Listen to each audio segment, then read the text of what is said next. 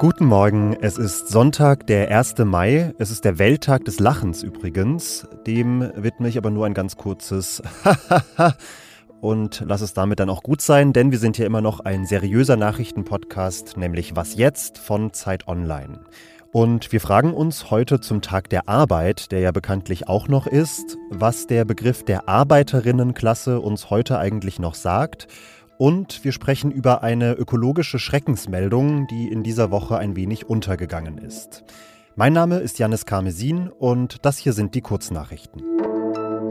Ich bin Lisa Pausch. Guten Morgen. Der ukrainische Botschafter in Deutschland, Andriy Melnik, fordert weitere Waffenlieferungen. Die Bundesregierung hatte am Donnerstag die Auslieferung von Gepard-Panzern und damit schweren Waffen genehmigt. Nun kritisiert Melnik, diese Panzer seien aber auch schon 40 Jahre alt.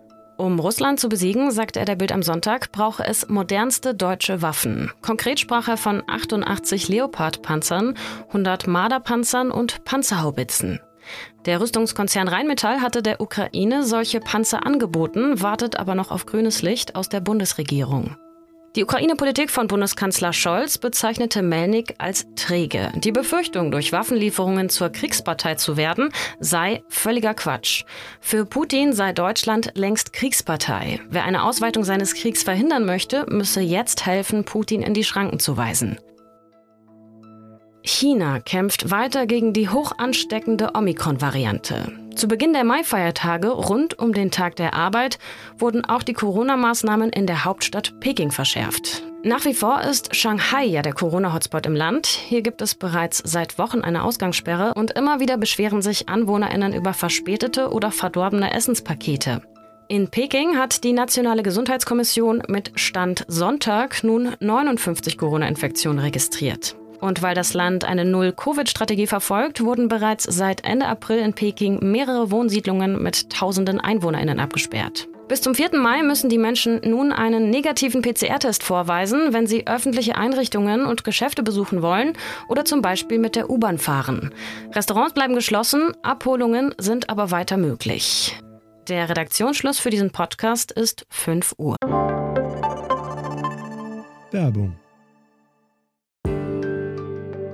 Diese Woche in der Zeit?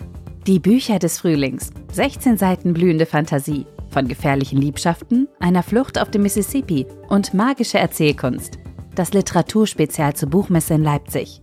Die Zeit, Deutschlands größte Wochenzeitung.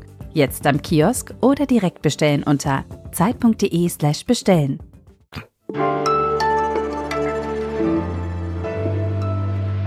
Es ist Tag der Arbeit und da kann man schon mal revolutionäres Liedgut spielen bei Was jetzt. John Lennon ist das mit Working Class Hero. Das Lied ist aus den frühen 70er Jahren, also einer Zeit, in der die Arbeitswelt und die Gesellschaft noch sehr stark geprägt waren von den Beschäftigten in Fabrikhallen, von schwerer körperlicher Arbeit. Der Anteil dieser Beschäftigten hat seitdem kontinuierlich abgenommen. Viele Berufe sind akademisiert, andere Jobs automatisiert worden und der Dienstleistungssektor ist stark gewachsen. David Gutensohn, Zeit Online-Redakteur für Arbeitsthemen, äh, quasi unser ganz persönlicher Working Class Hero, hat sich zu diesem 1. Mai mit dem Wandel dieses Begriffs der Arbeiterinnenklasse beschäftigt und er ist jetzt bei mir. Hallo David. Hallo. David, dieser Begriff der Arbeiterklasse kommt aus Zeiten der industriellen Revolution. Inwiefern ist er da überhaupt noch zeitgemäß angesichts all dieser Veränderungen, die ich ja jetzt eben schon kurz angeschnitten habe? Ja, ich würde sagen, den Begriff, den brauchen wir heute immer noch. Nur setzt sich die Arbeiterklasse, die wir uns ja so vorstellen, der klassische Stahlarbeiter, der Maurer, die setzt sich heute anders zusammen. Und zwar aus Pflegekräften, aus Verkäuferinnen, aus Menschen, die auch in der Gig-Economy beispielsweise arbeiten, also digitalen Tagelöhnern oder Menschen, die für Lieferdienste durch unsere Städte fahren. Also den Begriff, den braucht es weiterhin, der umschreibt nur eine andere Gruppe, nämlich all die Menschen, die kein großes Vermögen aufbauen können und körperlich hart arbeiten müssen, um über die Runden zu kommen. Und wenn dieser Wandel so stark ist, inwiefern lassen sich dann noch die Probleme, die Schwierigkeiten der Arbeiterinnenklasse damals und heute irgendwie vergleichen? Ja, das große Thema ist da und war damals auch immer der Aufstieg, der soziale Aufstieg. Und der ist tatsächlich, und das zeigen die Zahlen und Studien, schwerer geworden. Also nach dem Zweiten Weltkrieg, da hatten wir das sogenannte Wirtschaftswunder und damit einhergehend das Versprechen, es einmal besser zu haben als die eigenen Eltern. Und das ist heute tatsächlich nicht mehr gegeben. Also wir müssen von Klassen sprechen, in die man hineingeboren wird und denen es wahrscheinlich ist, dass man für immer dort bleiben wird. Das habe ich auch im Gespräch mit Francis Seeg erfahren, einem Menschen, der zu sozialer Ungleichheit und Klassismus forscht. Und der sagt, dass in Deutschland es durchschnittlich sechs Generationen dauert, bis Menschen aus einkommensarmen Familien das Durchschnittseinkommen erreichen. Also alleine schon dieser Wert zeigt, dass wir von Klassen und nicht von Schichten sprechen sollten, in denen Aufstieg dann leichter möglich wäre. Und warum ist der soziale Aufstieg so wahnsinnig schwierig? Das große Problem ist da das Bildungssystem.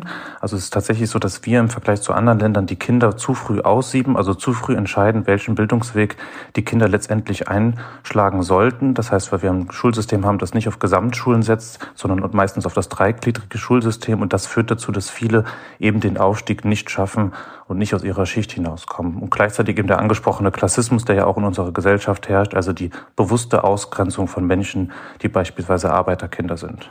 Jetzt gab es in der Pandemie eine kurze Phase, wo Kassiererinnen, Pflegekräfte etc. ganz besonders wertgeschätzt wurden. Was ist davon geblieben? War das nur so ein kurzer Hype, der aber keine nachhaltige Wirkung hat? Ja, das stimmt, das muss man leider so sagen. Also wir haben viel über Pflegekräfte und auch über Kassiererinnen gesprochen und ich finde, dass wir das verändern sollten. Und das versuchen wir auch zum 1. Mai dann auf Zeit Online, dass wir dann noch andere Berufe zu Wort kommen lassen, Malerinnen, Schichtarbeiter, Umzugshelfer, also alles Menschen, ohne die unser Alltag nicht funktionieren würde. Und es wäre tatsächlich gut und wichtig, glaube ich, mehr über auch diese Berufe zu sprechen, damit sich etwas ändert. Also wir haben es gesehen, in dieser Woche beispielsweise wurde der Mindestlohn besprochen. Das ändert natürlich für einige Menschen etwas. Gleichzeitig sehen wir aber auch negative Entwicklungen für eben diese hart arbeitenden Menschen, gerade jetzt aktuell mit den ganzen Krisen auch. Ja, gerade diese Woche kamen die Zahlen zur Inflation. Das ist die höchste seit über 30 Jahren. Über sieben Prozent weniger bekommt man quasi für die gleiche Menge Geld verglichen mit vor einem Jahr.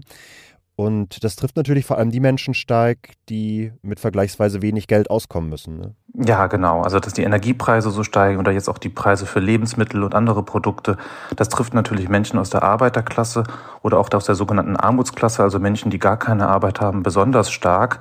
Andere, die können das verkraften, bei denen geht es aber wirklich um ihre eigene Existenz. Und deshalb ist vielleicht so ein Tag der Arbeit ganz sinnvoll, um mal drüber nachzudenken, was uns eigentlich die Arbeit dieser Menschen ähm, jetzt in den aktuellen Zeiten, der aktuellen Krise auch wert sein sollte. Ich danke dir, David. Gerne.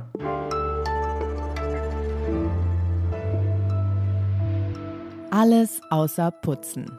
So heißt unsere neue Rubrik an den Wochenenden, die ersetzt da unser Und sonst so.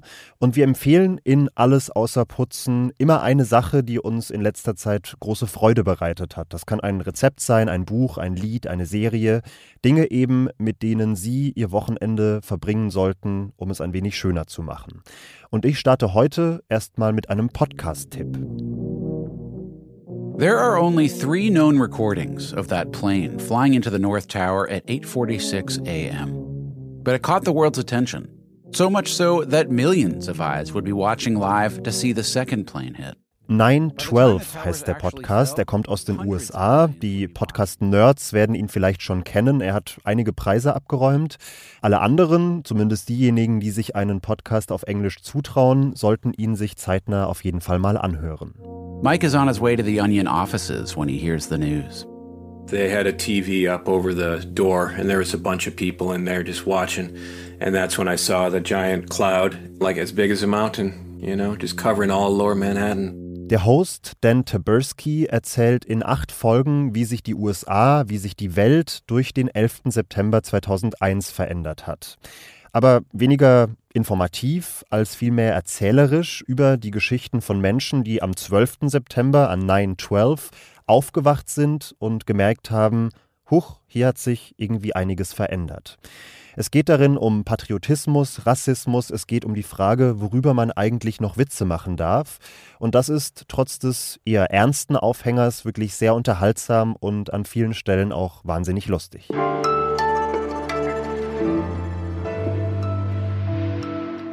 Vor mittlerweile 13 Jahren haben Forschende das Modell der planetaren Grenzen erarbeitet. Es beschreibt neun ökologische Prozesse, die unsere Erde als Ökosystem bedrohen. Darunter ist zum Beispiel der Klimawandel, aber auch die Übersäuerung der Meere oder die Landumnutzung. Und das Modell beschreibt Grenzen oder Schwellenwerte, die nicht überschritten werden dürfen, damit menschliches Leben auf dem Planeten möglich bleibt. Eine neue Studie hat jetzt ergeben, es gibt deutliche Anzeichen dafür, dass wir bereits die sechste von neuen Grenzen überschritten haben, und zwar die der Verfügbarkeit von Süßwasser. Das klingt dramatisch beim ersten Hören und deshalb spreche ich jetzt mit einem der Co-Autoren dieser Studie, Dieter Gärten vom Potsdam Institut für Klimafolgenforschung. Hallo, Herr Gärten. Guten Tag, hallo. Erstmal ganz allgemein gefragt, was bedeutet das denn genau, wenn eine planetare Grenze überschritten wird? Ist das dann eine Art Kipppunkt quasi, ab dem die Menschheit den Prozess nicht mehr ohne weiteres stoppen kann? Die planetare Grenze ist noch nicht der Kipppunkt, sie ist sozusagen eine Schwelle, die man nicht übertreten sollte, weil jenseits dieser Schwelle die Gefahr von Kipppunkten, von nicht mehr beherrschbaren äh, Risiken deutlich steigt. Von daher ist es so ein Vorsichtsprinzip, äh, die ist möglichst niedrig angesetzt, damit man gar nicht in den Bereich gefährlicher Entwicklungen kommt. Und Sie sagen jetzt, der Süßwasserhaushalt der Erde scheint bereits außer Kontrolle geraten zu sein, wenn ich das richtig verstehe. Was haben Sie da genau festgestellt? Also bisher hat man den im, im, im Rahmenwerk der planetaren Grenzen als äh, Wassernutzung durch den Menschen beschrieben. Also wie viel Wasser entnehmen wir den Flüssen, den Grundwasser Reserven, ähm, sodass das noch tolerabel ist sozusagen für den Gesamtzustand. Aber wir haben jetzt A, diese Berechnung aktualisiert. Äh, die Wasserentnahmen sind wieder gestiegen in den letzten Jahren. Wir bewegen uns also da weiter vor. Und B, wir haben wichtigerweise einmal das bisher doch sehr vernachlässigte Wasser an Land im, im Boden sozusagen hinzugenommen. Wir nennen das auch grünes Wasser, weil es eben da ist, um die Landökosysteme, die ganze Landschaft zu erhalten. Jetzt fragt der Achtklässler in mir, in der Schule hat man dieses sehr vereinfachte Modell des Wasserkreislaufes kennengelernt, das vereinfacht beschrieben hat, äh, dass das Wasser seinen Aggregatzustand regelmäßig verändert, gasförmig, flüssig, fest, wenn es gefroren ist. Aber darin ging es nie verloren. Wie und wohin ist das Wasser denn verschwunden?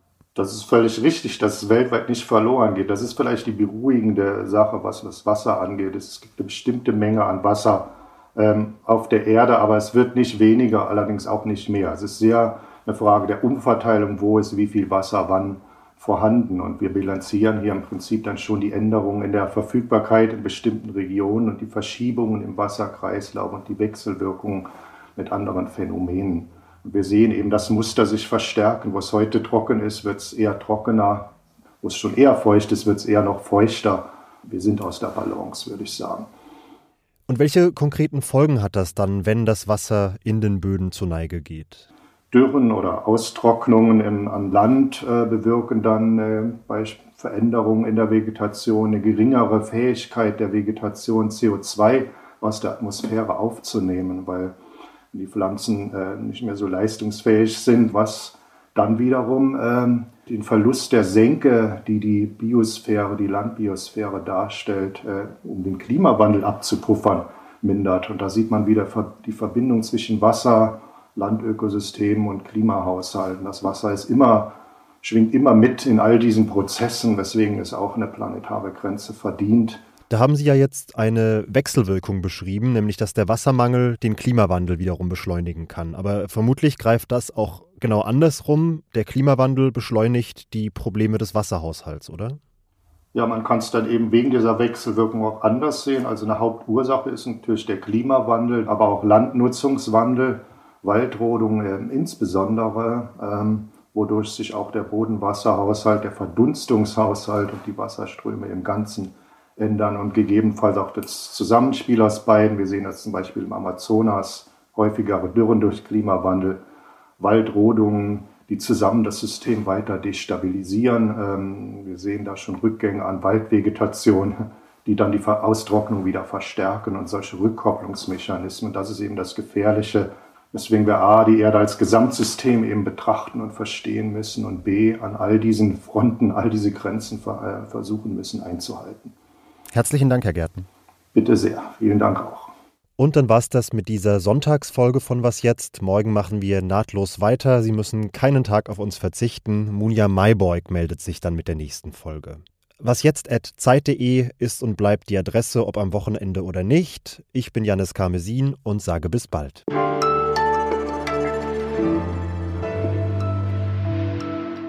Sag mal, was ist eigentlich aus der Debatte geworden, für Feiertage, die auf Sonntage fallen, so wie heute, den Montag danach freizugeben? Das war doch mal so in der Diskussion. Das ist tatsächlich in den meisten Ländern auch so der Fall, aber bei uns gibt es da noch gar keine Entwicklung. Schade, ich hätte tatsächlich auch gern morgen frei. Ich würde ihn auch mitnehmen, ja.